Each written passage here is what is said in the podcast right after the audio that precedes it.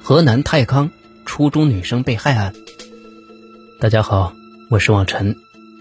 咱们接上回。由于陈海港早在案发半个月之前就音信全无，警方对他的调查也没有什么进展。而此时，太康警方对死者家庭的调查也出现了意外。对于警方的调查，死者的父亲申某并不配合。而就在这个时候，警方发现死者的父亲也有一双解放鞋，和案发现场的脚印大小很是相像，而且死者父亲的走路也是外八字儿。更让警方怀疑的是申某在警方面前的表现。侦查员感觉到申某的内心深处有一种自卑感，或者有一种负罪感在里面。死者的父亲申某是一个送货的司机。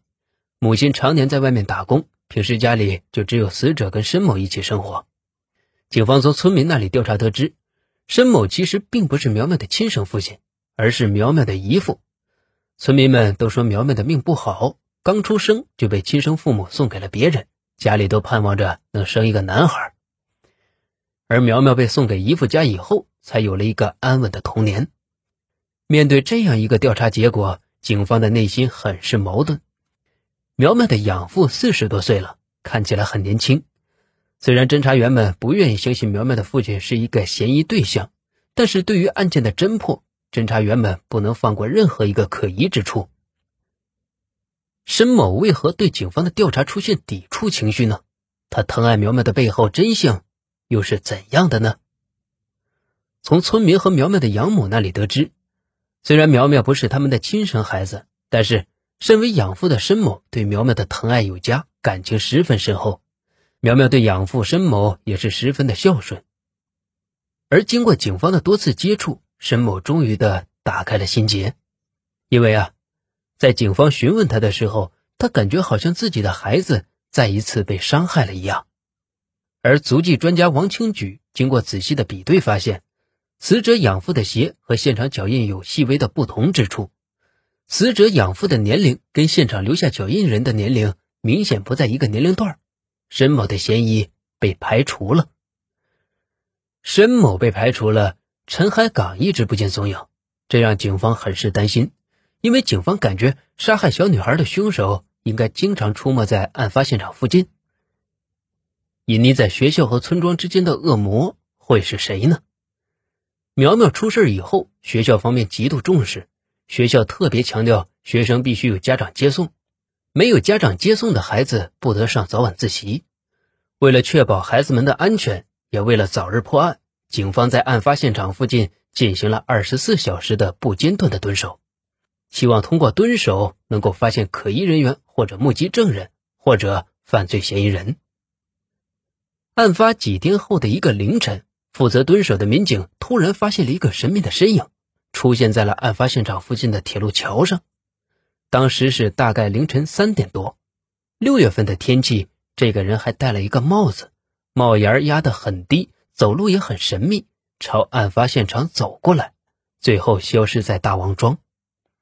警方跟着他一直到了大王庄，看到他进了一户人家之后，就再也没有出来。侦查员盯着这户人家几天，也不见这个神秘男子出来。警方立即对这个人进行了调查，很快他的身份就被敲定了。有村民告诉警方，他就是王磊。王磊这个名字对于太康县公安局民警来说是多年来的一块心病。王磊在几年前伙同他人在县城北关河堤强奸、轮奸、抢劫，当初的同案犯纷纷落网，只有王磊一人逃亡在外。而之前的村民告诉警方。王磊已经回来有一段时间了。回来以后，王磊白天很少出门，只有晚上或者凌晨出去转转。二零零八年，王磊曾经伙同他人对一个单独外出的年轻女子实施过抢劫和强奸。案发之后，王磊跑得无影无踪。太康警方从来没有放弃过对王磊的追捕，但是苦于没有任何线索，这也成了太康警方心里长久以来的一块心病。逃亡了两年的王磊突然出现在案发现场的附近，而有过强奸前科的他，会不会和这个案子有关呢？王磊的家距离案发现场只有短短不到两公里的距离，民警从村民那里了解到，白天为了躲避警方的追捕，王磊基本上不出门，只有在深夜的时候才会偷偷的出去和朋友见面。他的出现以及活动规律与苗苗的被害时间很是吻合。侦查员们很兴奋，认为这个案件的嫌疑人有可能就是王磊。有着类似犯罪经验的王磊，会不会因为最近几年相安无事，再次的铤而走险呢？警方立即决定对王磊实施抓捕。警方组织了一百多名警力对大王庄村进行了包围。然而，王磊还是趁着夜色的掩护，消失在了庄稼地里。侦查员们感觉既气愤又自责，因为这次王磊逃跑之后，以后可能就很难再抓到他了。而正在警方全力追捕王磊的时候，王磊却自己出现在了太康县公安局。对2008年抢劫强奸案，王磊是供认不讳。不过，他对5月28日发生的杀害申苗苗的案件却只字不提。他是避重就轻掩盖罪行，还是小女孩被害的案子真的与他无关呢？咱们下回接着讲。